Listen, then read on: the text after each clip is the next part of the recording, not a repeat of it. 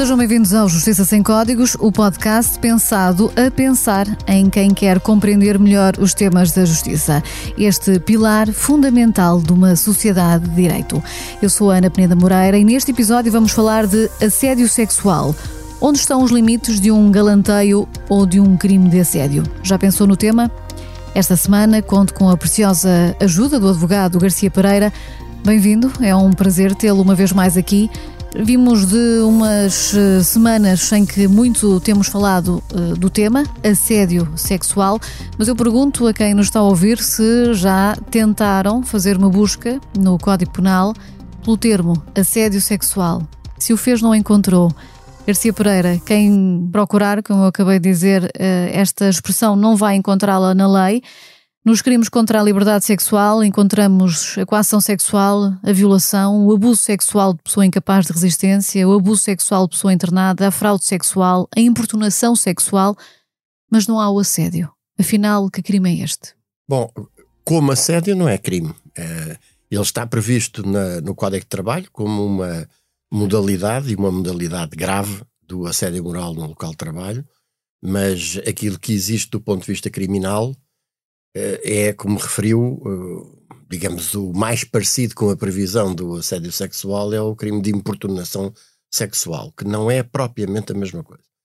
E, portanto, o, assédio, eh, sexual ou não, é algo que decorre de uma relação de poder em que alguém com poder, pode ser um poder hierárquico ou outro, adota comportamentos não desejados pela outra pessoa com o intuito ou com o objetivo de lhe criar, de lhe quebrar a capacidade de resistência, de criar um ambiente uh, hostil, intimidativo, uh, discriminatório, ou de levar a pessoa a aceitar algo que ela não quer. E tanto pode ser, em termos gerais, do, do assédio moral, uh, por exemplo, aceder a assinar uma rescisão dita por mútuo acordo um respectivo contrato de trabalho, para pôr termo à relação de trabalho, como pode ser eh, digamos, alinhar num avanço sexual, agora na modalidade do assédio sexual, feito por, eh, pelo assediador. Falou em importunação sexual. É o artigo 170 do Código Penal que diz que é importunar outra pessoa praticando perante ela atos de caráter exibicionista, formulando propostas de teor sexual ou constrangendo-a a contacto de natureza sexual, é punido com pena de prisão até um ano ou com pena de multa até 120 dias. Contudo, eu depois fui pesquisar e no site da Comissão para a Igualdade no Trabalho e no Emprego, quando se encontra aquilo que é a descrição do que podem ser atos de assédio sexual, encontramos enviar convites persistentes para participação em programas sociais ou lúdicos, quando a pessoa avisada deixou claro que o convite é indesejado. Isto é uma situação que, atrevo-me a dizer, a maioria das mulheres que estarão a ouvir este podcast já terão uh, exemplos ah, na cabeça de situações em que passaram por, por isto. Onde é que este exemplo, que é dado pela Comissão para a Igualdade no Trabalho e no Emprego, se insere depois naquilo que é a formulação desta lei, que, como dizia, o mais próximo que tem de assédio sexual é o crime de importunação sexual? Pois é, essa é a dificuldade. Vamos lá ver, uma conduta desse tipo é claramente, em meu entender, eh, do ponto de vista laboral, uma uma postura, uma conduta de assédio, de assédio sexual. É difícil de integrar, pelo menos quando os assediadores são mais espertos e mais subtis, é difícil de enquadrar na previsão do, do, do artigo do, do Código Penal. E, portanto, essa é a primeira das dificuldades. Depois há mais, não é? Porque é problema, os problemas da prova, por exemplo. Sobretudo quando estas situações ocorrem repito, eh, de importunação sexual ocorrem num quadro de, de uma relação de poder, porque o poder que existe em relação à vítima existe normalmente em relação às possíveis testemunhas da vítima. E à medida que aumenta a precariedade dos vínculos ou aumentam outras a, a possibilidade do condicionamento da carreira de, dessas pessoas, o, e dada a falta de, de uma cultura de grande firmeza uh, no, nos nossos tribunais perante atitudes de retaliação sobre pessoas que tenham ousado uh, uh, denunciar ou comprovar a denúncia do, do assédio, há um receio que normalmente conduz mesmo quando há testemunhas, porque em muitos casos não há, uh, a que essa prova seja virtualmente impossível. Pois nos casos em que não há testemunhas, também é preciso ver que é uh, tornou-se necessário, como já tinha sucedido com outros tipos criminais, designadamente o da violência doméstica, abandonar uma posição que os nossos tribunais tinham de forma esmagadora, que era se é só a vítima e o agressor que falam,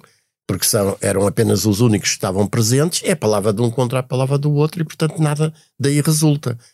Até se ter começado, uh, felizmente, a perceber que o juiz está lá para apreciar livremente os meios de prova, deve ter capacidade para, entre um depoimento e outro, uh, poder uh, constatar qual é que se a figura como verdadeiro mesmo quando não há testemunhas presenciais. Isso que é verdade, por exemplo, para a violência doméstica, naturalmente é também verdade para os casos da ou deveria ser verdade para os casos da assédio moral.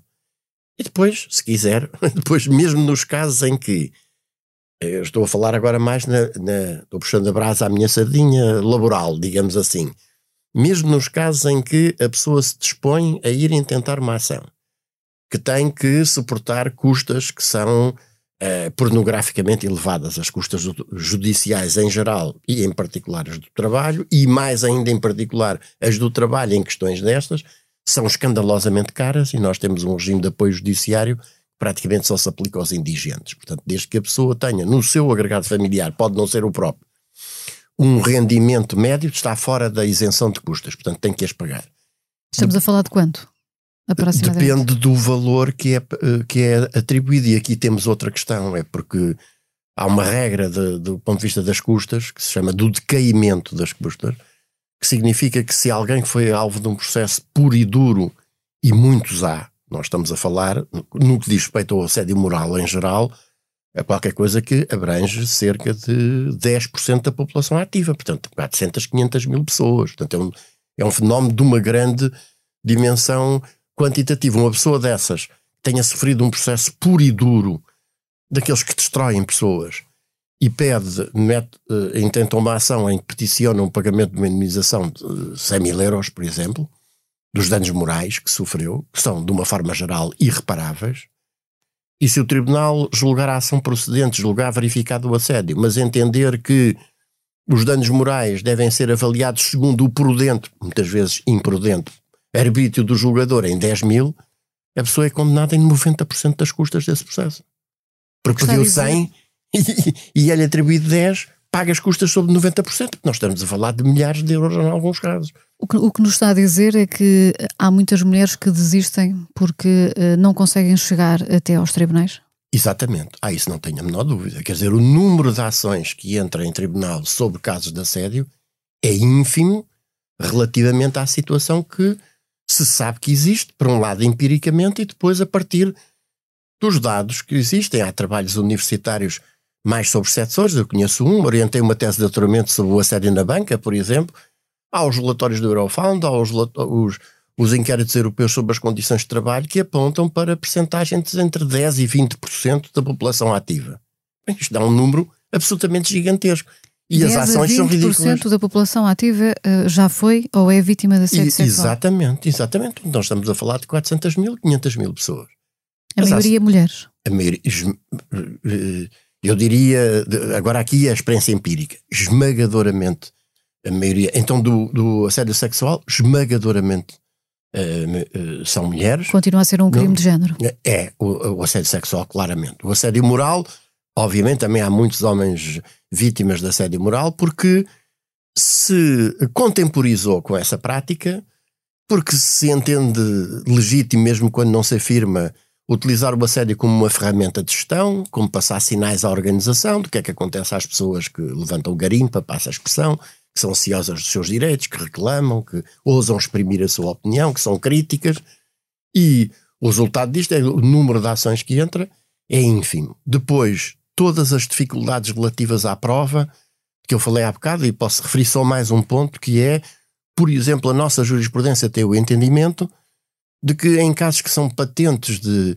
de verificação de, de impactos violentíssimos sobre a vítima, exigir a demonstração dos sentimentos negativos que uma determinada postura causou. Por exemplo, uma trabalhadora, de estou a pensar num caso concreto, como é evidente, não vou revelar nomes, mas estou a pensar, uma trabalhadora que trabalha numa daquelas lojas de, de luxo ou de alta gama da Avenida da Liberdade, que é insultada perante os, as suas colegas e até perante terceiros, os clientes na loja, por uma chefe que lhe diz és uma estúpida, és uma burra, uma incompetente, devias era estar em casa, já devias ter ido embora há muito tempo. E depois é preciso que esta pessoa venha demonstrar que se sentiu vexada e humilhada. Mas é, é, é esta a lógica que nós temos nos nossos tribunais. E uns sentimentos uh, uh, uh, subjetivos e negativos que a experiência comum mínima mostra que sempre. Então, uma pessoa tratada desta forma não, não se sente necessariamente vexada e humilhada. E depois, como é que se prova o vexame e humilhar? E a humilhação é pelo número de lágrimas. E depois, mesmo depois disto tudo, naquelas poucas ações que chegam ao fim, tradicionalmente, embora tenha vindo a haver, tenha vindo a, tenham vindo a ser produzidas sentenças uh, ou decisões ou acórdãos de tribunais superiores a romper com essa tradição, a tradição ainda largamente dominante é de valores completamente ridículos. Portanto, é a desvalorização destas condutas. Eh, estava a dar o exemplo de assédio moral, mas também do próprio assédio sexual. Do assédio sexual. E, e que leva muitas vezes estas vítimas, eh, já mencionou aqui que a maioria são mulheres e uhum. temos isso como conhecimento através da, da experiência Muitas vezes eh, acabam por eh, elas próprias eh, se sentirem de alguma forma culpadas por aquilo é, que estão a passar. E... Há esse sentimento de ainda pensar: será que eu fiz qualquer coisa que levou a isto? Precisamente, em cheio. em cheio, porque se as vítimas não são acompanhadas, apoiadas, não se sentem acompanhadas e apoiadas, é muito frequente desenvolverem sentimentos de autorresponsabilização que não têm fundamento mas que são criados, por um lado, pelos preconceitos sociais e depois pela própria, pela própria estratégia da agressão. Isto é, os violadores, por exemplo, a, a sua estratégia de defesa é de tentar demonstrar que a vítima, pelo seu comportamento, pela forma como se vestia, pela forma como sorriu, pela forma como respondeu ou não a, um, a uma determinada palavra, que terá contribuído para o resultado final. E se a vítima não é acompanhada corretamente, isto passa-se nos processos de assédio moral em geral, da pessoa começar a interrogar, está bem, ele faz críticas completamente desproporcionadas e desabridas e humilhantes e vexatórias, mas será que eu não estou a corresponder ao perfil? Será que eu afinal não estou a ser tão competente como devia ser? E do não. ponto de vista sexual, pergun as perguntas de será que eu criei algum equívoco? Será que eu contribuí de alguma forma pelo modo como me vesti, como falei, como sorri, como se a vítima os, tivesse alguma responsabilidade. Quando os casos chegam uh, ao uh, tribunal, sente que há ainda a tendência para olhar para estereótipos, ou seja, para olhar para aquelas mulheres e tentar perceber se a forma como se vestiram, a forma como falam, a sua forma de estar e tentar avaliá-la e e, e, perceber que peso é que isso teve na situação. Muitas vezes estes casos acontecem, como bem disse, em contexto laboral, em que as mulheres, quando querem bem lhes apetece e têm esse direito, eh, trabalham eh, bem vestidas, uhum. bem cuidadas. Um, isso pesa uh, na balança também dos senhores juízes? Olha, há uma tese, uh, uma tese de doutoramento de uma investigadora chamada Isabel Ventura, a Medusa no Palácio da Justiça, salvo erro, que uh, faz uma recensão da jurisprudência uh, em crimes de, digamos, vamos dizer assim, numa linguagem não tecnicamente muito precisa, de abusos sexuais, que é absolutamente estarrecedora. Porque mostra o tipo de preconceitos que estamos a falar de jurisprudência deste século, não estamos a falar de 1320 e qualquer coisa uh, os preconceitos que ainda existem ao nível dos tribunais superiores. É preciso dizer que. Tribunal da Relação do Supremo Tribunal. Exatamente. Portanto, e não foram só os acórdãos do tristemente célebre juiz desembargador que achava que uma mulher adúltera uh, estava a pedi-las e, enfim, que, todos nós conhecemos esses episódios lastimáveis. Há alguns acórdãos, estou-me a recordar, por exemplo, de um deles, em que se justifica a benevolência com que dois violadores que violaram uma, uma moça num, num bar em Gaia, salvo erro, foram depois tratados pelo tribunal com o argumento que se tinha tratado de uma noite com bastante álcool e muita sedução. Há um outro acórdão, uh, isto também estou a citá-lo de memória, em que o tribunal uh, desvaloriza o sofrimento que foi causado a uma vítima que foi sequestrada e violada, com o argumento de que ela foi de facto uh, agarrada, metida num carro, levada para um lugar ermo, violada e depois uh, largada, tirada para a estrada. E conseguiu ver a matrícula do carro e avisar as autoridades, e foi assim que o violador foi uh, identificado e foi preso. E depois o Tribunal da Relação, digamos, justifica a benevolência com que estes cidadãos, este cidadão violador foi, tra foi tratado com o brilhante argumento de que o sofrimento para a vítima não deve ter sido tão grande quanto isso, porque ela ainda teve presença de espírito suficiente para fixar a matrícula do carro. Portanto, todos nós, se calhar não sei se todos, mas muitos de nós já ouvimos falar no tristemente célebre acórdão do Supremo Tribunal de Justiça do final dos anos 80 do século passado, em que procurava também justificar a benevolência com que dois violadores de cidadãs nórdicas no Algarve uh, com o argumento de que elas se uh, passeavam de calções em plena, em plena cotada do macho ibérico, esta expressão, uh, que estava no acórdão, mas a verdade é que esta ideologia, que foi, que repito, está no acórdão de 1988 do Supremo Tribunal de Justiça, repito, não é 1388, é 1988, esta, esta esta ideologia machista, ultra-reacionária, ainda está muito presente na nossa jurisprudência, porque aqueles acórdãos que eu estava há bocado de citar são acórdãos de 2017, 2018, 2015, por aí. E qual é o conselho que deixa uh, às mulheres uh, que estão a ouvir este podcast e estão a ser vítimas de assédio sexual? De alguma forma estamos aqui a realçar o, o lado eh, menos positivo ou mesmo negativo da justiça, mas a verdade é que a lei, uh, como disse, contempla a possibilidade de haver penalização em caso de assédio. Como é que as mulheres se podem proteger, nomeadamente pensando em juntar prova para quando querem, avançarem para os tribunais e terem direito a fazer justiça? Bom, eu acho que há alguns, há, de facto há algumas cautelas, digamos assim, alguns, algumas práticas que devem ser adotadas. A primeira delas é, se nós estamos a falar de uma, um assédio sexual que ocorre num, nos termos de uma relação de trabalho, procurar nunca ficar sozinha com, ou, ou propiciar encontros sozinha com, com o agressor e, portanto, ter procurar ter alguém de confiança que acompanhe a todos, todos os locais. E se esse agressor uh, for um superior hierárquico uh, da vítima, esse contexto é uma agravante em, em tribunal. É, é, exatamente, porque se aproveita da situação de superioridade em relação a outra pessoa. Depois, uh, uma das coisas é, relativamente a factos que ocorram apenas com a presença da vítima e do assediador, dar imediatamente conta deles uh, a alguém de confiança, relatando o que é que se passou. Tentar criar rastro documental, documental. Nós vivemos hoje também uma época em que se, as organizações preconizam a oralidade. São aqueles chefes que dizem que não leem e-mails com mais de um parágrafo, dizem, mas porquê é que foste escrever aqui nesta organização nós falamos diretamente e resolvemos os problemas porque sabem perfeitamente que palavras levas o vento, mails são mais pesados que o vento e ficam para a memória futura. E, portanto, ocorrendo qualquer circunstância, que uh, uh, a relatem, uma coisa que aconteceu agora de manhã à entrada, façam um mail à hora do almoço a dizer, olha, perante isto que se passou assim, assim, porque se o assediador cai na asneira de não eh, de não negar imediatamente isso, e será difícil negar se toda a gente viu que ela de facto foi para uma reunião e que estiveram lá dentro fechados, etc. É uma prova, é mais uma prova que fica para o momento futuro. Depois. Mensagens do WhatsApp, por exemplo, guardar tudo, essenciais. Guardar tudo e, e, e fazer depois a transcrição junto de uma autoridade policial para ficar eh, digamos, uh, registado esse tipo de mensagens. Ou seja, ir à polícia e dizer está aqui, eu quero que certifique esta Exata, troca, esta conversa. Exatamente.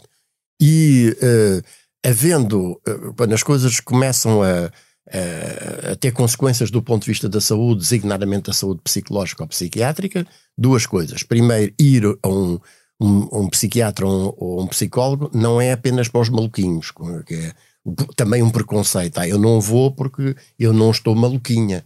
Não é essa a questão. A pessoa pode precisar de facto de ajuda e de apoio uh, técnico habilitado para poder uh, enfrentar melhor a situação. E por outro lado, é um rasto que também fica para amanhã se pedir ao médico ou ao psicólogo que tenha acompanhado aquela pessoa que faça um relatório e que possa, uh, digamos, comprovar que a situação começou a verificar-se ou, ou agravou-se a partir do momento em que houve estes episódios relatados pela própria. Evidentemente, não é uma prova direta em relação aos factos, mas para já é uma prova relativamente às consequências dos factos. Uhum. E hoje em dia há também o regime de proteção dos denunciantes, que é uma obrigação uh, das empresas, uhum. ou seja, as empresas são obrigadas a ter canais de denúncia uh, que devem proteger o anonimato uh, ou a privacidade, dependendo daquilo que é a escolha de quem denuncia, e que poderão também servir uh, para estas vítimas canalizarem aquilo que é a sua denúncia e, eventualmente, com proteção do ponto de vista laboral para eventuais represálias? Sim, Agora temos de distinguir aquilo que é o direito legislado e o que é o, aquilo que as escolas sociológicas do direito chamam de direito vivo. Esse é um dos problemas fundamentais. É porque até no Código de Trabalho está, foi criada, foi acrescentada em 2017 uma disposição que visa proteger as pessoas que sejam testemunhas, a pessoa que se queixe e as pessoas que sejam testemunhas de possíveis retaliações. A questão é que como é que esse mecanismo efetivamente funciona na prática. Se nós estivermos a falar, por exemplo, de pessoas contratadas a recibo verde ou a prazo, é, o que acontece normalmente não é invocar-se vais para a rua porque ousaste denunciar ou ousaste testemunhar, confirmar. Por isso simplesmente vais para a rua. E, portanto, estas pessoas sabem que estão numa situação de grande fragilidade do ponto de vista do seu vínculo contratual precário e da sua fonte de subsistência. E, portanto, é preciso alterar completamente esses, esses mecanismos aí, designadamente. Também outra coisa que é importante, e que até a propósito de, enfim, de factos que eh, foram muito falados né, nesta última semana. Está a falar do caso do Boaventura Sousa Sim, dos, de, de, das denúncias que entretanto apareceram. Vamos lá ver. Uh, averigu... Tem de ser feita uma averiguação até o fim. E essa averiguação só tem condições para ser feita e só merecerá credibilidade da parte das próprias vítimas ou de pessoas que conhecem situações se ela for levada a cabo por uh, comissões ou estruturas independentes das instituições. Não pode ser a própria instituição ou, ou a própria organização empresarial ali outra onde ocorreram, onde se, onde se alega que se ocorreram factos, a investigar porque as pessoas não acreditam. E, o Centro de Estudos Sociais de Coimbra abriu essa comissão mas, independente com duas pessoas, creio eu, se não me engano. Mas tem de ser pessoas independentes. Eu uh, sei disto, enfim, pela minha vida de advogado, vida profissional de advogado. Recordo sempre que um dos casos mais de agressões mais violentas no meio prisional uh, foi um, um caso que começou por ser uh, investigado ou, ou não investigado pela inspeção da Direção-Geral dos Serviços Prisionais, que concluiu que não tinha havido agressões nenhumas. E foi preciso que um homem absolutamente notável, como o Dr. Ângelo Almeida Ribeiro, bastonário da Ordem e nessa altura provedor de Justiça, que perante uma denúncia que lá chegou num dia, no dia seguinte colocou à porta do estabelecimento de Val dos Judeus duas equipes da Provedoria da Justiça para falar com os reclusos. Santos da Casa não fazem milagres. Aqui, neste caso, os Santos da Casa não investigam. Santos é da Casa normalmente não fazem milagres e mesmo que até fossem capazes de o fazer, as pessoas não confiam e infelizmente têm muitas razões para não confiar. E como eu estava a dizer, as, os, os, as testemunhas, que eram pessoas do meio prisional, só abriram a boca quando lhes uhum. apareceu uma estrutura independente liderada por uma pessoa que eles conheciam por se pronunciar e por ter posições contra as violências designadamente policiais e outras, e é que se passou, porque a investigação levada a cabo pela própria instituição concluiu que não havia nada. Voltando aqui à questão do assédio eh, sexual, já falámos eh, da sua dimensão eh, no contexto laboral, mas o assédio sexual pode também ser na rua entre desconhecidos. Já me aconteceu passar, mais uma vez eu perguntaria às mulheres que nos ouvem a quem é que não aconteceu, ir na rua uh, e um caso que me lembro agora uhum. assim de repente, um homem praticamente da idade do meu pai, eu lembro-me até de estar a olhar para ele e, e pensar uh, no meu uhum. pai e quando passa por mim diz jeitosa. Uhum. Isto é crime.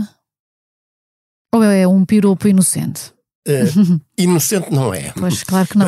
inocente não é. Era uma pergunta retórica. Sim, é uma. Há, há aspectos em que a linha é tenue. E uh, os exageros de um lado ou do outro, o resultado que tem muitas vezes é que aquilo que devia ser verdadeiramente uh, punido não é. Agora, é óbvio que, em meu entender, um comentário desses, dirigido a uma mulher que vai sozinha, evidentemente que é uma importunação, uma importunação de natureza sexual. Vou contar-lhe então outro caso. Aconteceu comigo e lembra-me agora. Mas eu não sou repente... penalista, não, atenção. Claro que não, claro que não, mas eh, eu acho que às vezes os exemplos também nos ajudam a perceber estas situações. E ocorreu-me de repente, confesso que quando preparei o podcast não me lembrei deste caso, mas de repente lembrei-me. Uh, tomei um Uber, não é? Para casa, uh, do aeroporto até a minha casa, e quando cheguei a casa, o motorista do Uber, ao tirar a mala, uh, perguntou-me se uh, me podia convidar um dia destes para almoçar. Uhum. Imagina como é que eu fiquei é claro. apreensiva uhum. de um homem que de repente sabia perfeitamente onde é que eu vivia. Claro. Isto é grave. É, é grave. É grave. Eu fiz é caixa na altura à Uber e devo até dizer, agora já que expus o caso, que a resposta foi muito pronta uh, e, e, foi até indicado que uh, o meu uh, contacto seria retirado da ficha desse trabalhador e, portanto, a resposta que eu tive foi satisfatória, mas a verdade é que eu nunca tinha sentido aquela situação. Eu sou uma mulher despachada, hum, para quem me conhece, mas eu de repente senti que estava numa situação em que estava a chegar sozinha total. em casa ah, à noite. Com uma pessoa que claramente estava a ter um comentário que tinha uma orientação sexual. Uhum como é que se resolvem estas questões? Eu acho que há aí um, um, problema prévio até à incriminação. A incriminação deve ser para os casos, eh, digamos, que se revestem de gravidade. Agora, mesmo os casos que não se revestem de gravidade criminal, revestem-se de gravidade social. E eu acho que há aí um problema que é um problema que vem desde antes, é desde a educação, desde os mais, dos mais eh, tenros anos de idade, e de uma uh, uh, posição. Uh, das várias, dos vários intervenientes nesta matéria de enorme rigor relativamente a essa matéria. Por exemplo, eu, eh, nesse caso, houve essa reação. Eh, eu devo dizer calhar... que durante a viagem eh, foram existindo outros comentários. Vai. Perguntando se eu, estava, se eu, estava triste, de onde é que eu vinha, o que é que eu fazia. Sim ao ponto de eu mudar a conversa e ter acionado um mecanismo que permite outra pessoa saber qual é a minha localização. Portanto, isto foi tudo um acumular Mas que levou àquela situação. A situação de constrangimento. Uhum. Ora, isso para mim seria justa causa de despedimento se essa pessoa tivesse um contrato de trabalho. Mas isso também era uma coisa que juízes, procuradores, advogados, juristas em geral, diretores de recursos humanos, eh, enfim, todas as pessoas que podem ter alguma espécie de de influência nessa matéria deveriam ter uma formação de raiz de verdadeira implacabilidade em vez de a velha teoria de que ela, ela ia de táxi em plena cotada do macho ibérico. E, portanto, uh, por isso é que eu há bocado levantei aquele problema, que qual é, qual, é, uh, a qual é a educação e a formação que é dada é, aos, aos polícias também, deve reconhecer que embora haja muita, muita coisa ainda alterada, a forma como as autoridades tratam as vítimas, normalmente mulheres, de crimes de natureza sexual, desde uma violação à importunação, apesar de tudo, houve alguma evolução e a entrada de mulheres para a polícia também contribuiu para alterar essa circunstância. Mas o que eu digo é que deveria haver uma, uma formação e uma educação verdadeiramente implacável a esses, a esses eh, preconceitos uhum. machistas que, como a gente vê, ainda hoje se refletem aos níveis mais elevados da justiça portuguesa.